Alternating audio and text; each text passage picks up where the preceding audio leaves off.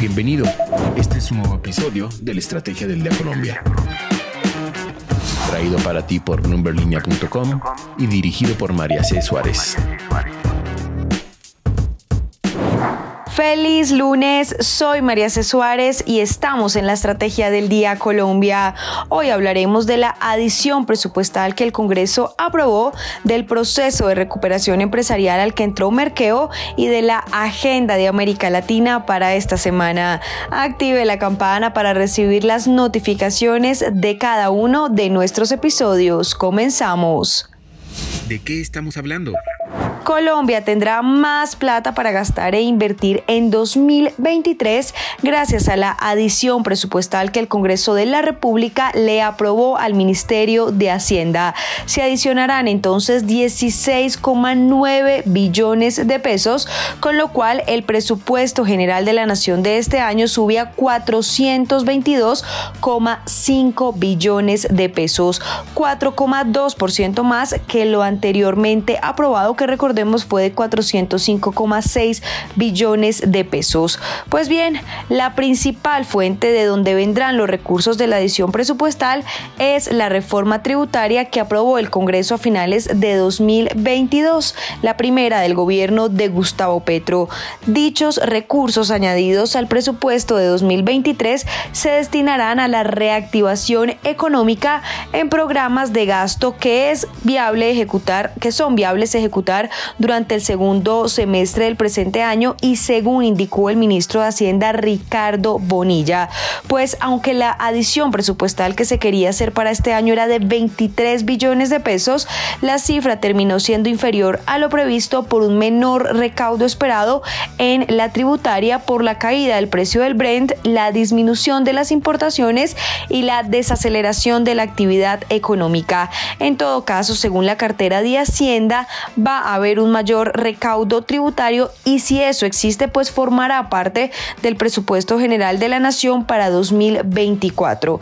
Entonces, de los 16,9 billones de pesos aprobados en la adición, 9,1 billones de pesos se presupuestan en inversión, 7,3 billones de pesos en funcionamiento y 500 mil millones de pesos en servicio de la deuda. De este modo, entonces, la inversión totaliza 83,2 billones de pesos, 5,2% del Producto Interno Bruto, que representa 19,5% más que lo presupuestado en 2022.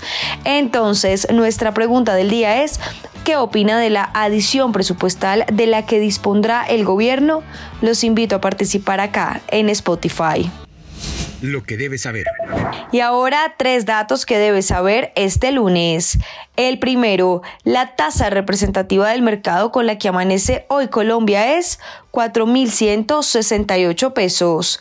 El segundo, el supermercado colombiano 100% en línea Merkeo entró a recuperación empresarial en Colombia ante las dificultades financieras.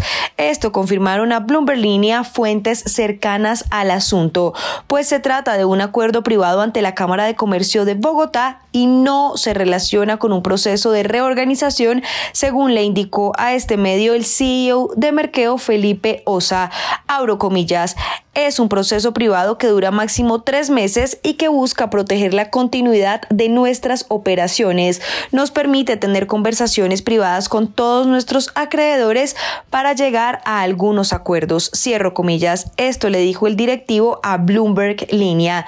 Recordemos además que la empresa había manifestado en diciembre ante la Comisión de Bolsa y Valores de Estados Unidos, la SEC, su intención por lanzar, su IPO en Wall Street, la primera para una startup de Colombia. No obstante, desde entonces la empresa no ha entregado mayores detalles sobre ese proceso.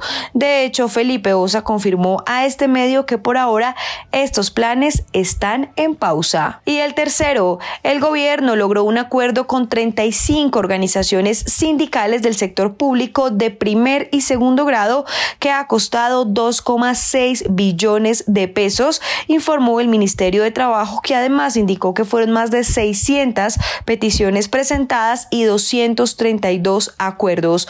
Los recursos para la ejecución de estos acuerdos provendrán del presupuesto de la Nación. El viceministro de Relaciones Laborales e Inspección, Edwin Palma, señaló que está muy satisfecho con la suscripción de este acuerdo para cerca de 1,3 millones de trabajadores de las entidades del Estado y que ha costado 2,6 billones de pesos, que significan ingresos para las familias de las y los trabajadores del Estado. Recuerden seguir este podcast y activar la campana para recibir las notificaciones de cada episodio y así estar al tanto de lo que pasa con la economía y los negocios. Los invito también a que visiten bloomberlinia.com donde pueden ampliar cada uno de los temas que tratamos hoy. No olviden que acá está la información independiente que une a América Latina. Nos escuchamos mañana.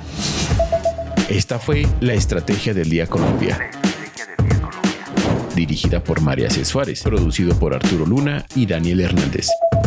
Que tengas buen día.